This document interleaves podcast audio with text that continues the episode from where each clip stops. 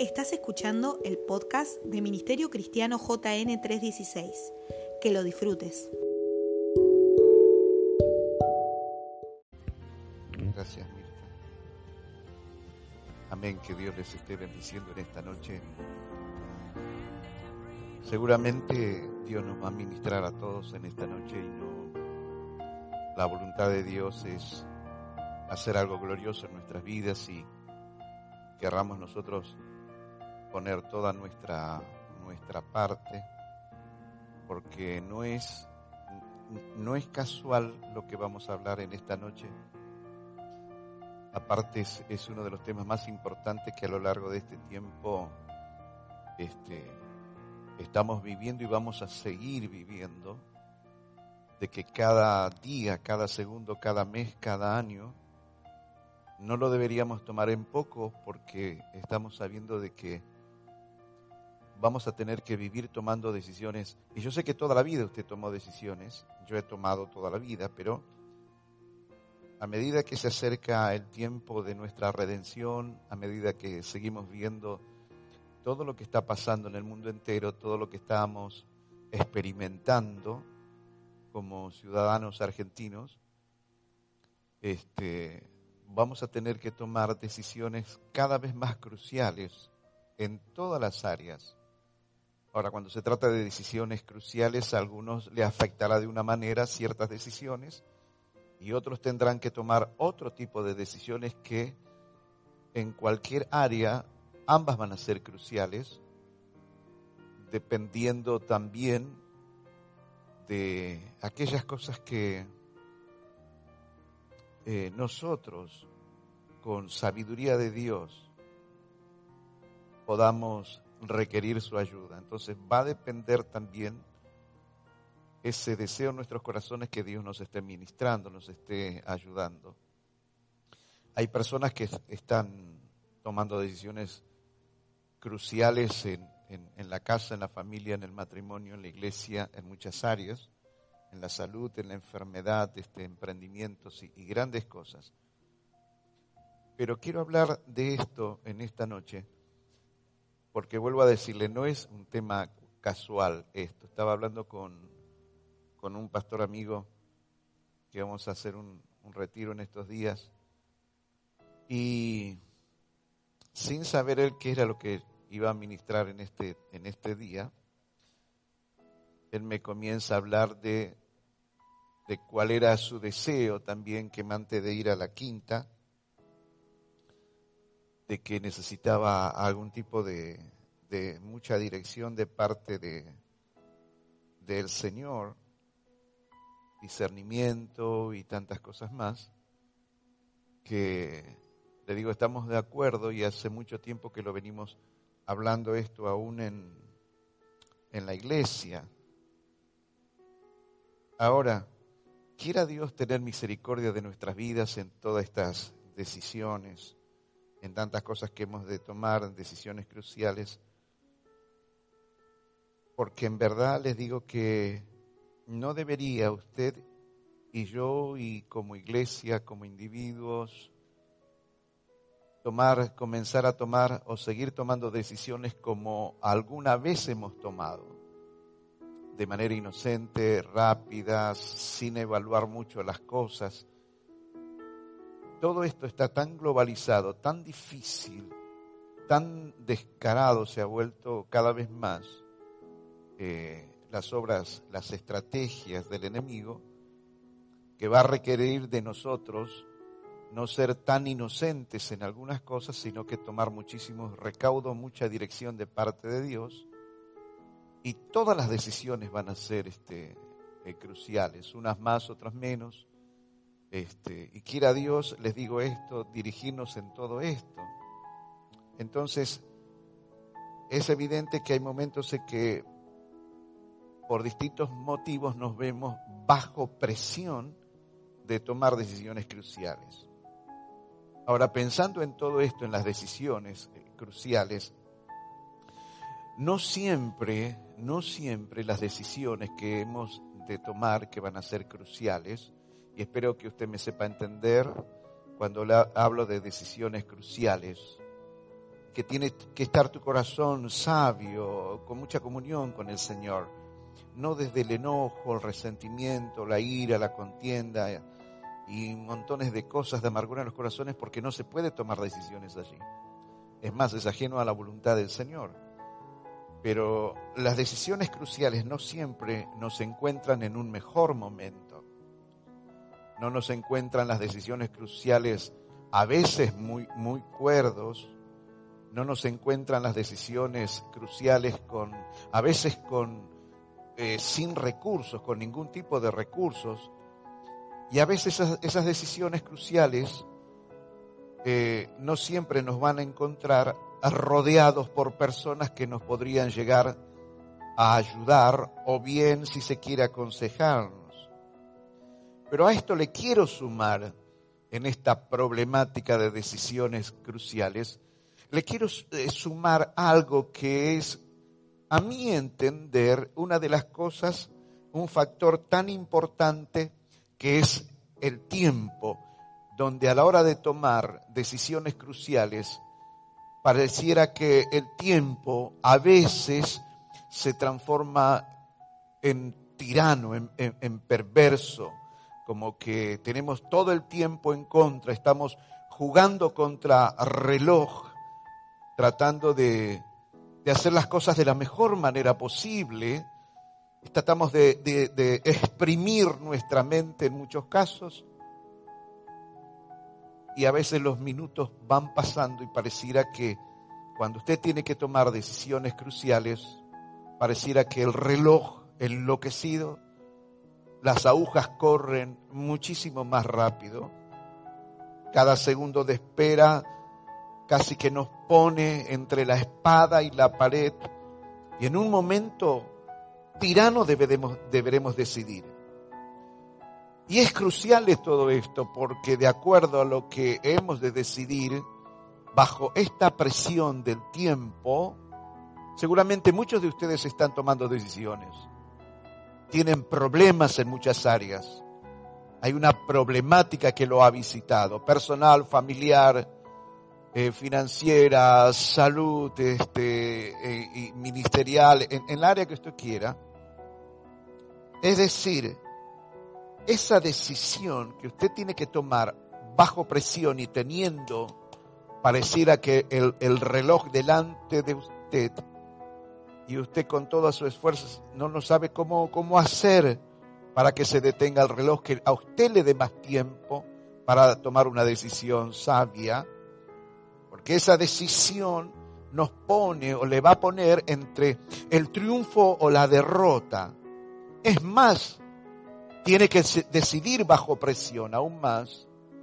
Hay decisiones que usted debería tomar o debe tomar que es que lo pone entre la vida y la muerte. Y muchas veces las decisiones cruciales, difíciles, y el, el primer eh, eh, factor, le quise poner el factor allí tiempo, que lo puse a la cabecera de todas las cosas que es a usted y a mí que nos juegan, pareciera en contra. El reloj parece que está todo el tiempo haciendo sonar su tic-tac, su ansiedad pareciera que se hermana con esas agujas del reloj y todo se potencia y usted a veces y yo entramos en, un caos mental. Entonces muchas veces las decisiones cruciales, mis amigos, nos encuentran en inferioridad de condiciones. Ahora presta atención a esto. Hay decisiones que usted y yo tenemos que tomar por distintos motivos, decisiones que son este, cruciales.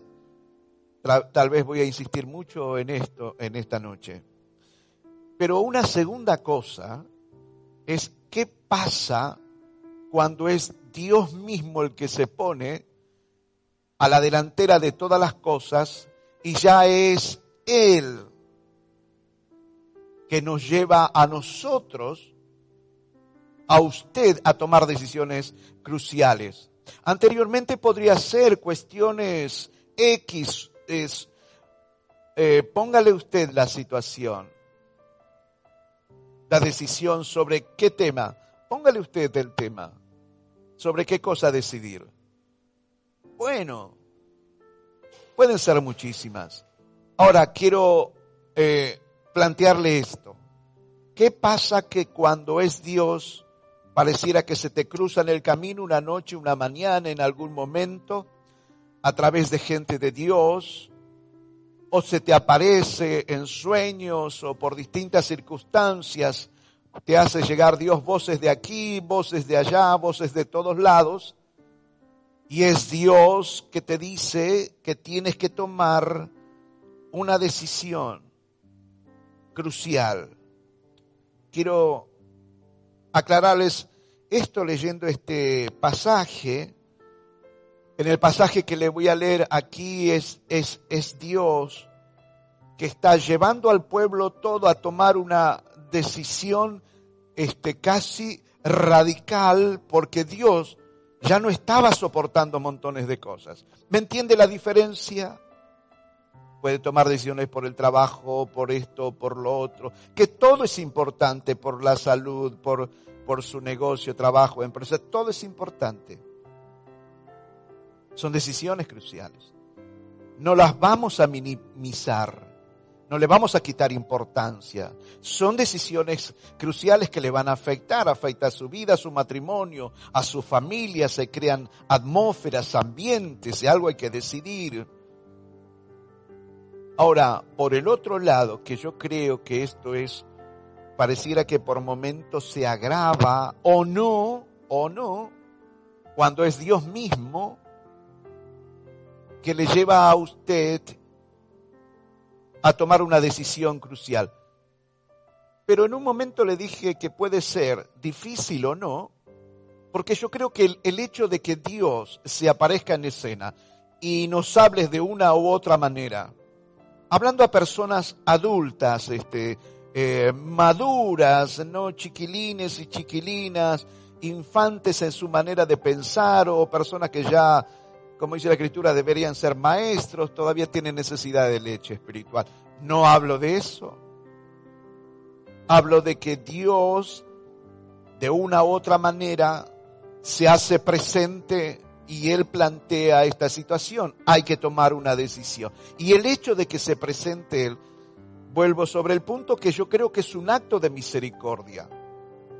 Téngase usted por bienaventurada, bienaventurado que Dios se le cruce en el camino o a través de alguien familiar, amigos, etcétera, radio y televisión, se encuentra un pequeño trozo de papel en la calle con un versículo bíblico, como ha pasado tantas veces.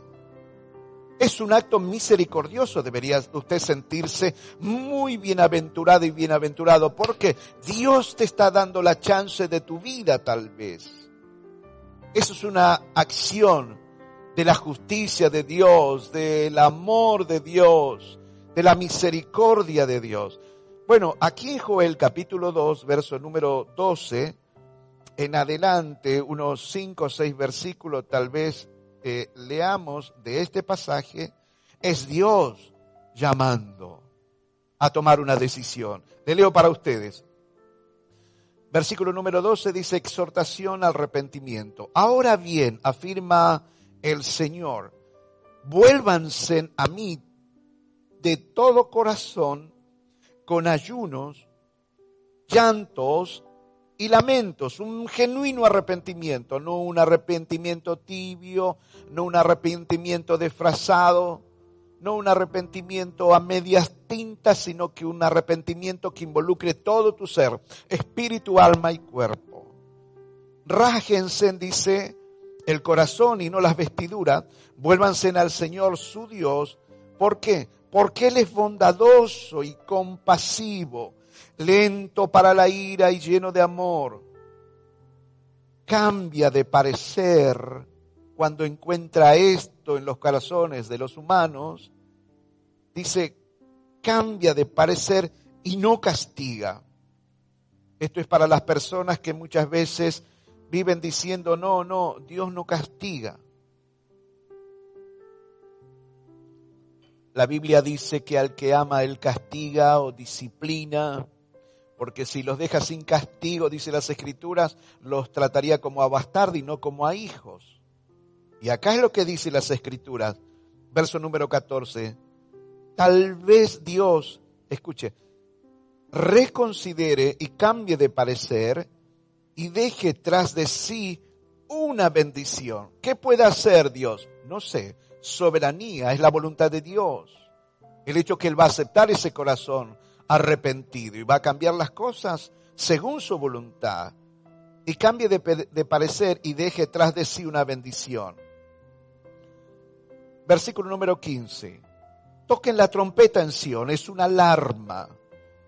Es el gran sonar este de las trompetas. Tenía un tipo de sonido cuando se llamaba, había una santa convocatoria, una cosa era una convocatoria, una fiesta, este, etcétera. Distintos sonidos tenía. Ahora acá dice, toquen trompeta en Sion, alarma.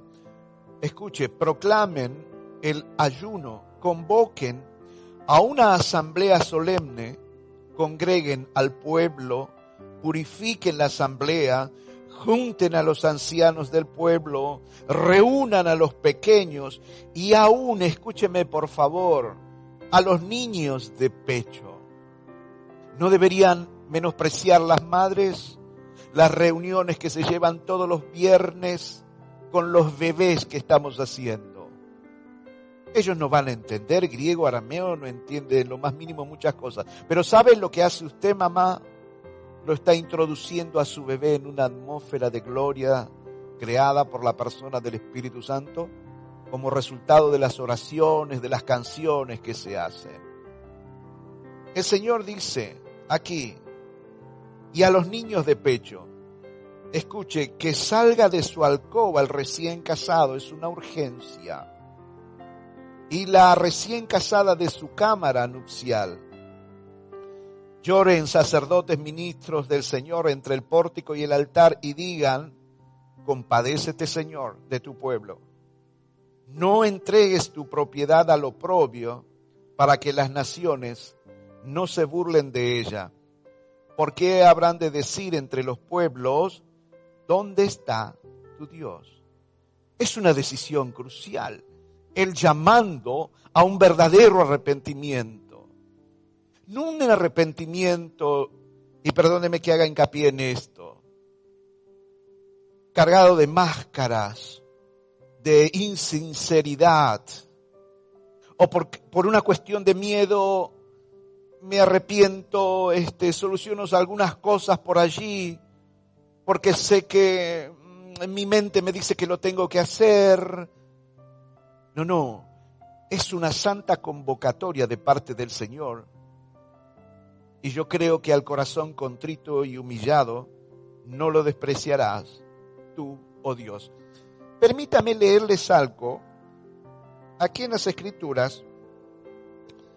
Esta es una vieja versión de las escrituras que estaba leyendo hace, unos minutos antes de eh, predicar y me encontré leyendo el libro de Hebreos capítulo 2 versículo número 7. Hablando de Jesucristo dice, el cual en los días de su carne, ofreciendo ruegos, está hablando de Jesucristo, y súplicas con gran clamor y lágrimas al que podía librar de la muerte, y dice, fue oído por su reverencial, dice esta vieja versión, miedo o temor ¿Ves el tipo de consagración, de búsqueda que Dios está exigiendo? Claro, vivimos y se, van se va a aumentar la presión de montones de decisiones cruciales. Y le digo en todas las áreas. ¿Qué vas a comer? ¿Qué vas a vestir? ¿Cómo vas a eh, eh, hacer con tu trabajo? ¿Cómo vas a este, manejar tu tiempo? dice las escrituras que los tiempos se han acortado. Entonces cada decisión va, a ser vital. Cómo te comportes dentro y fuera de la iglesia, cuál va a ser tu, tu relación con las autoridades de la iglesia. Vas a madurar, vas a crecer.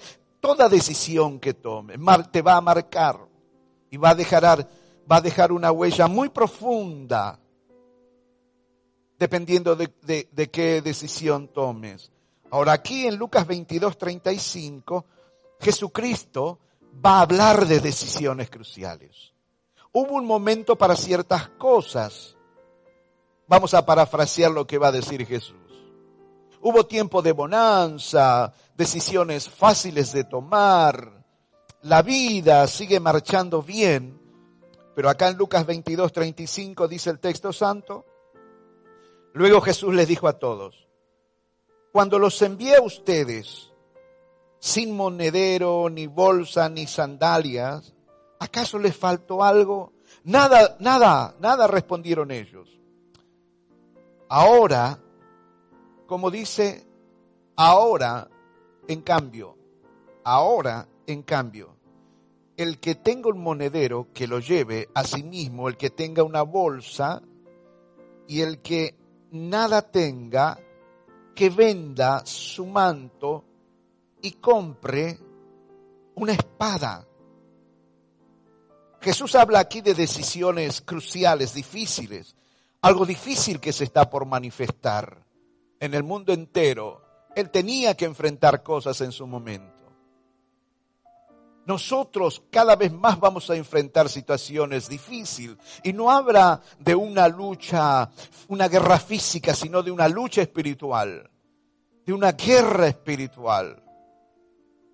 No es que andemos todo el tiempo como seres paranoicos huyendo de alguien llamado Satanás, sino que hemos de darle una, este, a ese tipo de cosas una este, importancia muy seria, pero siempre poniendo nuestros ojos en Jesús. Pareciera que este texto se hace real en estos días. Se hace realidad en este tiempo. Parece que nos desayunamos de un momento para otro con una realidad increíble de que muchos se asustan a la porvenir están preocupados, preocupadas. Pareciera que esto que está hablando Jesucristo comienza a golpearnos muy, pero muy de cerca. Ahora, en toda esta decisión crucial, mientras estaba haciendo esto, no me quise olvidar de esto que les voy a decir, aunque podría dejarlo para más adelante, pero ya quiero decirle esto a la hora de, tomar decisiones y queriendo que sean decisiones sabias, dice las escrituras que el Espíritu Santo de Dios convencerá a la gente de pecado, de juicio y de justicia.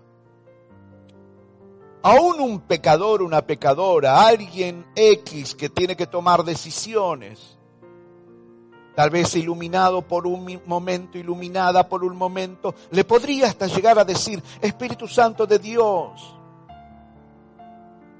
en el nombre de Jesús, ¿me podrías guiar a tomar una decisión correcta? ¿Me podrías llegar a decir qué hacer en esta difícil y crucial decisión que tengo que tomar? Jesucristo hablando de la persona del Espíritu Santo a la hora de decisiones cruciales, Juan 14, 26 dice, pero el Espíritu Santo, escuche, a quien el Padre enviará en mi nombre, los consolará, y escuche esta palabra, reténgalas en su corazón, y les enseñará todas las cosas y les recordará todo lo que yo les he dicho. ¿Qué dice el texto? El Espíritu Santo que enviará al Padre en, nombre de Jesucristo, les enseñará todas las cosas y les recordará lo que yo les he dicho. Segundo, dos versículos que de leer en esto. Juan 16, 13. Pero cuando el Espíritu de verdad venga, Él os guiará a toda verdad, porque no hablará de sí mismo, sino que hablará todo lo que oiga y os hará saber todas las cosas que han de venir. porque Él me glorificará, porque tomará de lo mío y os lo hará saber. Bendito sea el Espíritu Santo del Señor. Viene para guiarle a usted y a mí, para enseñarle qué es lo que debe hacer. El Espíritu Santo de Dios puede traerles a su vida, mis amados, los contactos más extraordinarios habidos y por haber, los recursos más fabulosos, los medios que estén, este, que se acerquen a usted, aquellos medios que puede llegar a necesitar para una decisión crucial o varias decisiones que son cruciales en su vida no depender, perdón, del Espíritu Santo de Dios para ciertas decisiones cruciales, el niño, el joven, el viejo, la, el anciano, la anciana, es una de las locuras más grandes que podríamos llegar a cometer. Los jóvenes se apoyan en su salud y creen que todo tiene el mundo por delante.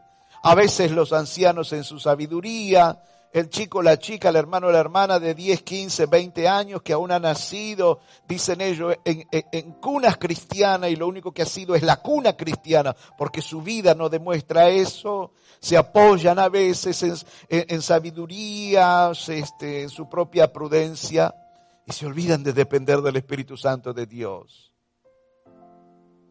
Por eso le decía en momentos cruciales, no se, ha detenido un momento y aunque tenga que orar y ayunar y pedirle al Espíritu Santo, quebranta mi corazón, produce un, verdadero arrepentimiento en, en mí, porque quiero saber qué tengo que decidir en estos tiempos. Estése atento en esta noche ahí. No se salga de allí. El hecho de levantarse, no escuchar, ya está tomando una decisión que hasta puede llegar a ser crucial. Quiero mostrarle tres tipos de, personas ante este tipo de, de situaciones. Las personas que andan, por ejemplo, en comunión, andan en comunión con Jesucristo, caminan bajo los mandatos de Dios, generalmente ante una situación difícil, eh, una, una crisis ante decisiones cruciales, lo primero que harán ellos, los que aman a Jesús, andan en comunión con Él y guardan sus caminos, lo primero que harán es, antes de decidir, buscar a Dios. ¿Por qué? Porque ellos saben que de Dios va a venir su socorro. Número dos, a este tipo de personas le es más fácil tomar decisiones sabias en situaciones muy difíciles, decisiones cruciales. ellos soportan mejor la presión porque saben llevar toda carga a Dios su vida de comunión le habla de esto, su vida de comunión le ayuda a conocer cada momento, cada etapa de su vida, a Dios, cada vez profundizan más, lo conocen más, ven las manos de Dios, entonces ante decisiones cruciales saben soportar mucho mejor la presión. Número tres, una característica en estas personas, aunque sí probablemente las ve por un momento este, eh, en movimiento, pensando, pero en el fondo de ese gran caos que ellos viven ante decisiones cruciales. Este tipo de personas, la que anda en comunión con Cristo y guardando sus caminos, hay paz. Ellos tienen paz y tienen la seguridad de que Dios le ha de ayudar. Ellos entienden cuando dice las escrituras, no es vuestra la guerra, sino la del Señor. No hay mejor cosa que en todo nuestro peregrinaje aquí en la tierra haber conocido a Dios y caminar en amistad con Él. Esto es el primer grupo de personas. El segundo grupo de personas son las personas que siguen a Jesucristo tibiamente. Son aquellas personas que usted eh, se ofenden muy fácilmente aquellas personas que yo les llamo criaturas espirituales. niños y niñas espirituales que solo saben comer este, comida rápida, McDonald's, festejo, cositas. Cuando tienen que estas personas afrontar decisiones cruciales, es mucho más difícil. Saben que está Dios ahí. Pero mis amados, no va a ser a Dios a veces al que primero corren. O si corren, es para que Dios les tenga lástima a ellos y a ellas, no para encontrar una solución en Dios, no como el rey Ezequías que ante tantas presiones llevó todas las cartas de amenazas del enemigo y las llevó delante del altar de Dios. Y hay personas que se acercan, que siguen a Jesucristo tibiamente, es que solamente van a llorar y mostrar sus lástimas les cuesta muchísimo a este tipo de personas. Es mucho más difícil tomar decisiones cruciales. ¿Por qué? Les aumenta muchísimo a ellos la tensión. Aunque son cristianos, no tienen paz en sus corazones. Sí, desesperación. Y acuden a todo el mundo a que alguien les seque las lágrimas. Es más, en último de los casos, dudarán de acudir a Dios porque no lo ven como su Dios y Padre. Buscarán a veces primeramente otras opciones. En uno de los casos lo buscan a Dios para descargar sus, sus lágrimas, sus lástimas, y que yo en algún momento le dije que lágrimas sinceras son oraciones líquidas, pero ellos van con sus lágrimas de lástima. Pobrecita de mí, pobrecito de mí. Es decir, en uno de los casos y en otro de los casos, hasta llegarán a dudar de acudir a Dios y tratarán de exprimir su mente de cómo salir de esto. Y a Dios, bien gracias, estará allí el último grupo de personas, el número tercero que les quiero hablar, son aquellas personas que no entregaron sus vidas a Jesucristo, no guardan sus caminos, ni han rozado siquiera los caminos del Señor. ¿Qué, harán ellos y ellas ante decisiones cruciales? Apelarán a la razón a su sabiduría, entre comillas, a sus capacidades, a sus recursos, a sus contactos, a, sus amigas, a sus amigos. No correrán a Dios, correrán a ellos mismos. Eh, van a exprimir su mente. ¿Qué puedo hacer en esta situación? ¿Con qué cuento? Van a correr para cualquier lado menos a Dios. Ahora, al menos que estas personas, o al menos, mejor dicho, que Dios intervenga en sus vidas, ellos van a estar entregados o ellas van a estar entregadas lamentablemente a su propia suerte. Se van a apoyar, como dice las escrituras, en brazos de carne. Tratarán de hacer todo tipo de cosas en esas decisiones cruciales por sus propios medios, de espaldas a Dios, como escapando de Él, no queriendo saber nada, apelando a la razón. Esas personas, a menos que se vuelvan a Dios, ya estarán entregados a su propia suerte. Entonces hay cantidad de ejemplos de decisiones cruciales que han sido desacertadas, equivocadas. Adán y Eva terminan traicionando a Dios, no siendo fieles a lo que Dios le había dicho. Judas traiciona a Jesús. Absalón traiciona a su padre. Jacob traiciona a su hermano. Aranía y Zafira intentan engañar a la iglesia de Jesucristo en una cuestión financiera, se pone de acuerdo para mentir en cuanto a lo recaudado y intentan mentir a la iglesia. Sellaron su sentencia precisamente en ese momento. El joven rico decidió también mal, escogió no seguir a Jesús también por cuestiones de finanzas. Sentenciaron sus vidas en montones de áreas. Es decir, todos ellos terminaron en pérdidas y en algunos casos perdieron la vida. Eran decisiones crucial, cruciales, se equivocaron mal. Escúcheme, no tomen poco esta noche.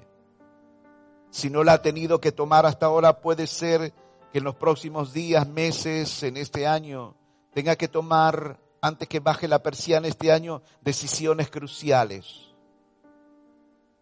Hubo personas ante situaciones que tenían que tomar una gran decisión. Josué dijo, miren, yo no sé qué van a hacer ustedes, pero ya tomé una decisión radical, absoluta.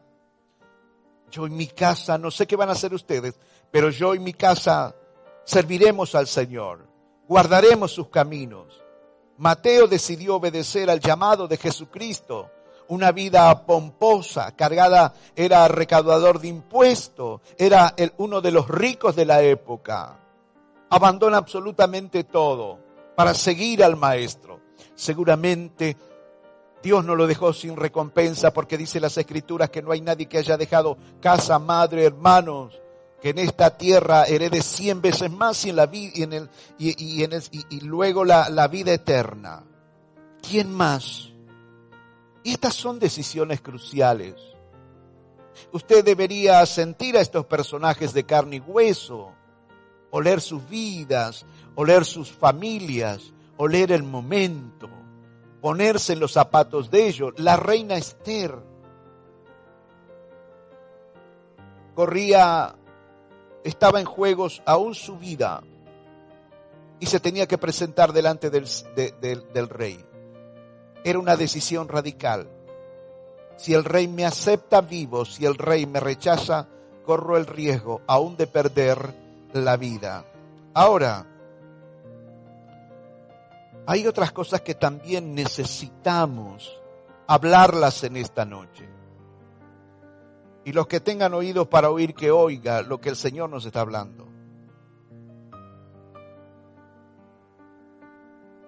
Las personas a la hora de tomar decisiones cruciales, hay dos cosas que van a entrar también en juego y es un factor que también ha de ser determinante en sus vidas. Número uno, el orgullo. Número dos, la humildad. Proverbios 21, 29, hablando del orgullo de la persona inflexible que cree saberlo todo, que se independiza de Dios, que vive apelando a las sabidurías de este mundo, a lo racional, que está orgulloso y orgullosa con lo que conquistó sin Dios, dice, el malvado es inflexible en sus decisiones, mas el justo examina su propia conducta. Miremos qué dice Dios en cuanto a esto. ¿Quién de ambos personajes, el orgulloso y el humilde, corren con ventaja? ¿Quién corre con ventaja? ¿Y quién va camino a la pérdida? 29 de capítulo 29 del libro de Proverbios verso número 23, dice, el orgullo del hombre lo humillará. Escuche, pero el de espíritu humilde obtendrá honores. Mientras estamos caminando por esta palabra, yo deseo con todo mi corazón, con todo mi ser, que el Espíritu Santo de Dios esté obrando en su vida y que pueda tomar en este, esta noche la decisión más extraordinaria de su vida cuando se está ante una decisión crucial, el orgullo, el orgullo va a terminar de destruir a la persona. El humilde al reconocer sus yerros, porque no es que el humilde no tiene errores, no peca, pero al reconocer sus errores abre una puerta de esperanza, es decir, la humildad al reconocer errores va a abrir una puerta de esperanza. El orgullo, mis amigos, la cierra, la humildad la abre. Proverbios 16, 18 dice las escrituras, delante de la destrucción va el orgullo y delante de la caída la altivez de espíritu. Otra versión dice, al orgullo le sigue la destrucción, a la altanería el fracaso. Proverbios 11.2, con el orgullo viene el oprobio, escuche, y con la humildad la sabiduría. A los justos le guía su integridad, a los falsos los destruye la hipocresía. En el día de la ira nada sirve ser rico, pero la justicia libra de la muerte. Dios es bueno. Dios es bueno. ¿Qué dice Dios a todo esto? Se da cuenta que Dios puede llegar a cambiar su parecer en cuanto al pecador, la pecadora, la persona que está en una situación de orgullo personal, de resistencia hacia Dios. O sea que Dios está dispuesto a cambiar. Ezequiel 33, 11.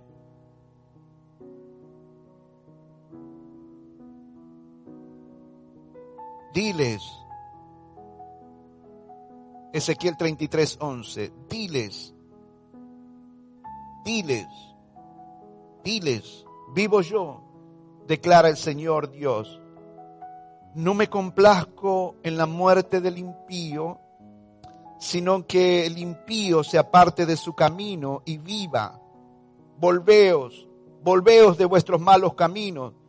¿Por qué habéis de morir? Le dije que cuando Dios se cruza en el camino puede ser el acto de gracia más extraordinario cuando Dios nos da oportunidades. Quiere la muerte, quiere la destrucción de las personas que atraviesan el orgullo, este, caminan de espaldas a Dios. No, no, dice Dios.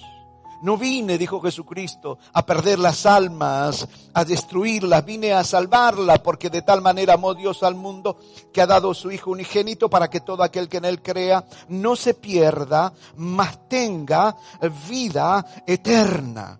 Entonces Dios dice, diles, vivo yo, dice Jehová, que no quiero la muerte del impío, del orgulloso, del orgulloso, etcétera. O sea, que Dios está dispuesto a cambiar su voluntad, el rumbo de cada persona que se vuelve a Él, aun cuando las cartas de esas personas estén echadas. Ante todas las cosas, mis amigos queridos, Dios seguirá teniendo la última palabra en todas las cosas. Entonces, que la verdad no es, la verdad no es un mal negocio volverse a Dios. No es un mal negocio humillarse. No es un mal negocio reconocer el pecado, el orgullo. La pregunta es, ¿qué tiene usted que perder cuando su orgullo no le ha dado resultados? No le ha dado resultado los amigos, no les ha dado resultado en todo aquello que usted se ha apoyado. Ni las finanzas tampoco, eh, tampoco. ¿Qué tiene que perder cuando nada ni nadie le ha dado resultado? Insisto, si ya las cartas están echadas, según dice Dios en la Biblia, ¿qué tiene usted para perder? Solamente volverse a Dios con todo su ser y puede que Dios te saque de ciertas situaciones que hoy te toca vivir. No lo puedes hacer de manera religiosa, por ética, porque te lo dice alguien. Bueno, me lo hincharon tanto que bueno, voy a acercar y bueno, Dios perdóname y bueno, porque alguien me está molestando. No lo puedes hacer así, no encuentra favor y misericordia. Habría que orar para que el Espíritu Santo te dé una santa convicción, porque es el único que puede transformar nuestras vidas. Bendito sea el Espíritu Santo del Señor. Es decir, la humildad nos acerca a Dios, el orgullo nos aleja. La humildad nos abre una puerta de esperanza, el orgullo la cierra. A los humildes de corazón, Dios le abre su mano, al orgulloso se la cierra. Proverbios 15:33 el temor del Señor es instrucción y sabiduría y antes de la gloria está la humildad. ¿Ves? Antes de la caída, al orgulloso está el quebrantamiento. Lo que dice las escrituras, aquí es todo lo contrario en favor del humilde, que antes de la gloria está la humildad. ¿Ves lo que las puertas que puede llegar a abrir la humildad? Ahora, posiblemente detrás de, esta cámara se encuentren ambas personas. Aquellos quien su orgullo prevalece y es el, el gran impedimento a vencer para, para encontrar el favor de Dios. Ahora, también el humilde de corazón. Ambas tienen que tomar decisiones que son cruciales uno permanecerá en una posición innegociable, e, el otro, el humilde, que insisto, que también sabe que comete errores, que también peca, pero que se vuelve a Dios suplicando su favor y su misericordia, su suerte va a cambiar, su vida va a cambiar. A mis otros amigos, y entro a terminar estas cosas, esta palabra a mis otros amigos, tal vez que están bajo la presión, están en el, eh, mm, movidos por el orgullo y no quieren dar brazo a, a torcer. A estos amigos les diré en esta noche, busque a Dios, busque a Dios, vuélvase a Dios Creo que a esta altura de la vida se ha dado cuenta que sin Dios nada funciona. Que tal vez se equivocó porque vivió muchas épocas color de rosa. Y todo lo suyo iba creciendo. Nunca tuvo falta absolutamente de nada. Alguien dijo muy acertadamente una vez, se puede crecer como una palmera para luego caer como un coco. Vuélvase a Dios.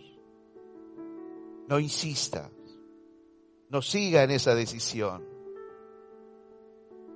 Creo que es una decisión correcta al volverse a Dios, cualquiera sea la situación por la cual usted tiene que decidir.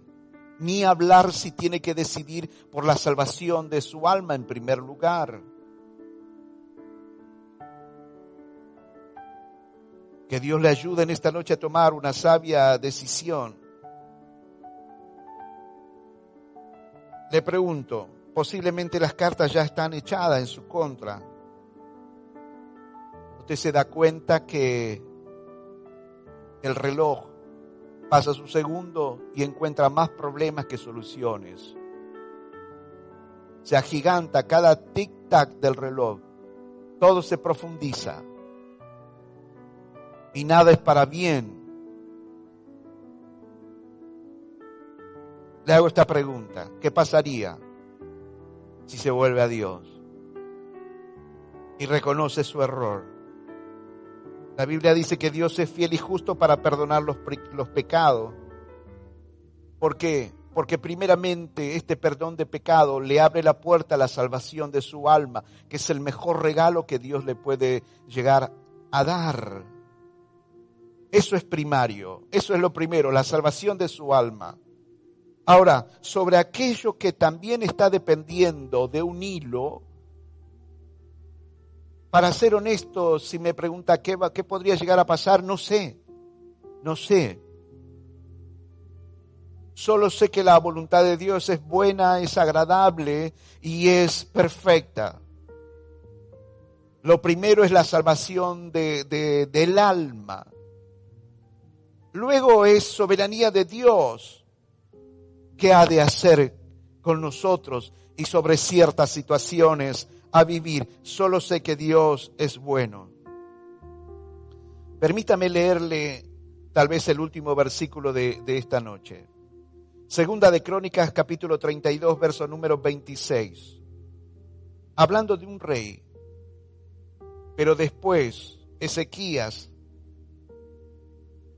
escuche lo que dice, Ezequías humilló al orgullo de su corazón, tanto él como los habitantes de Jerusalén, todo, su familia, todo el mundo, de modo que no vino sobre ellos la ira del Señor en los días de este rey.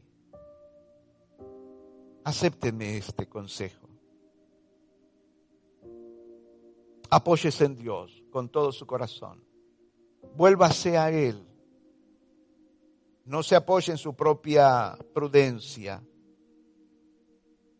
y según su voluntad, Él puede llegar a producir un cambio extraordinario en aquellas áreas que son, que son las que usted tiene que tomar una decisión absolutamente crucial, mis amados. Quisiera orar en esta noche. ¿Sabe lo que deseo en esta noche para todos los que están del otro lado en esta noche? Que antes de que usted cierre los ojos y se duerma, que tenga una actitud de grandeza. Al Hijo de Dios, al humilde que ha cometido locuras, que se ha equivocado, ha pecado,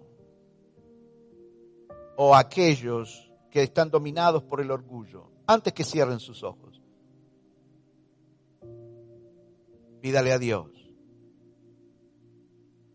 Acérquese a Él.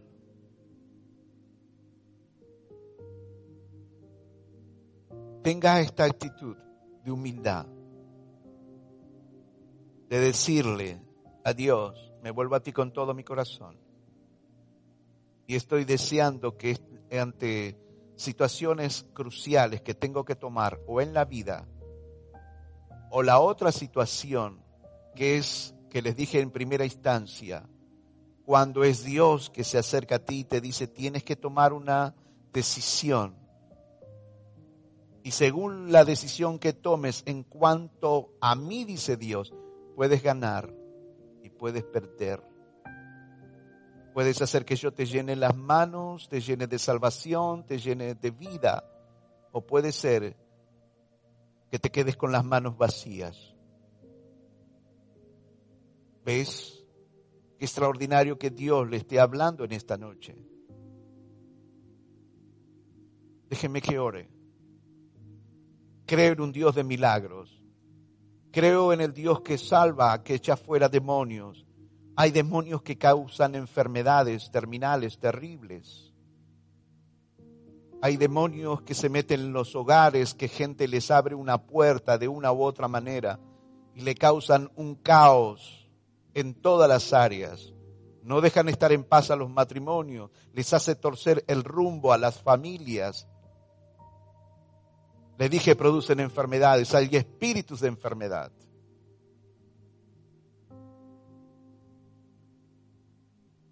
Deje que Dios en esta noche intervenga. No, no, cierre sus ojos. Esta noche no se duerma sin tomar una decisión. Dios puede intervenir en esas áreas que usted sabe que tiene que tomar una decisión. Principalmente con la salvación de su alma y luego, sin quitarle importancia a todos los demás, acérquese a Dios, dígale, ¿me podrías ayudar a tomar una decisión en esta noche? Me he equivocado, fallé.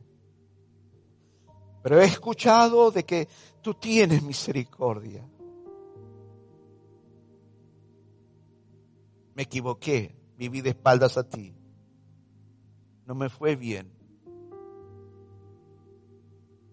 Pero invoque a Dios, dígale, ayúdame. Me equivoqué, pero haz algo en esta noche. Yo escuché que ese predicador dijo que tú eres un Dios amante, que perdonas, que no quieres la pérdida de ninguna persona, que sobre todas las cosas quieres salvar su alma. Y conforme a su voluntad cambiar la suerte. Bueno, dígale, esa, ese soy yo. ¿Podrías cambiar mi suerte en esta noche? Salva mi alma. Salva mi familia. Sáname, te pido por favor. Libértame de opresiones. Cambia mi suerte. Señor, Señora, le aseguro que ante un corazón quebrantado delante de la presencia de Dios, guiado por el Espíritu Santo de Dios, es el regalo más precioso que usted le puede dar a Dios en esta noche. Su vida. Usted le da su vida, le da su todo y Él le da su vida eterna y también te dará su todo cosa que no puedes comprar ni con todo oro del mundo. No se duerma sin haber tomado una decisión sabia y le digo, esta noche, ¿quién sabe si mañana usted abrirá los ojos? ¿Qué me está diciendo? No sé. ¿No cree que la vida es una caja de sorpresas? Conocí a personas que pensaban, mi vida es larga.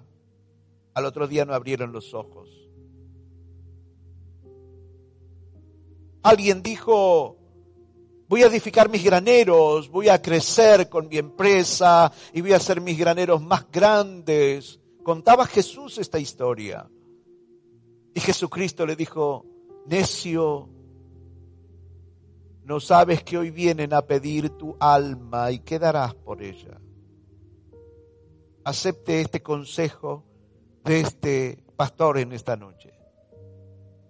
No se vaya a dormir sin tomar decisiones sabias. En cualquier área van a ser cruciales por el resto del camino.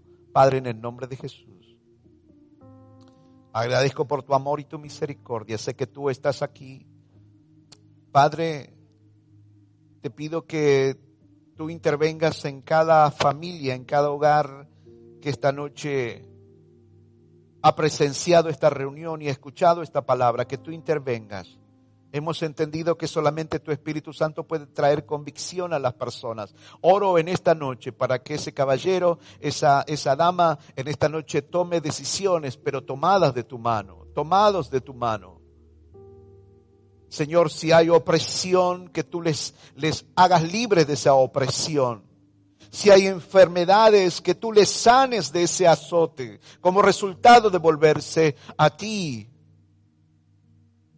Señor, esta noche en el nombre de Jesús, salva a las personas. Esta noche en el nombre de Jesús, liberta al oprimido. Esta noche en el nombre de Jesús, sana a los enfermos, métete en los hogares y transforma su mundo trae paz en esta hora. Bendíceles en gran manera. Que Dios le bendiga con salvación, con liberación y con salud. Creo en un Dios de milagros. Estamos escuchando muchas cosas de parte de Dios, muchas sanidades, obrares, salvación, liberación de parte de Dios en este tiempo. Creo en un Dios de milagros que esta noche sea el comienzo de algo maravilloso para usted. Dios le bendiga. Hasta la próxima semana. Bendiciones.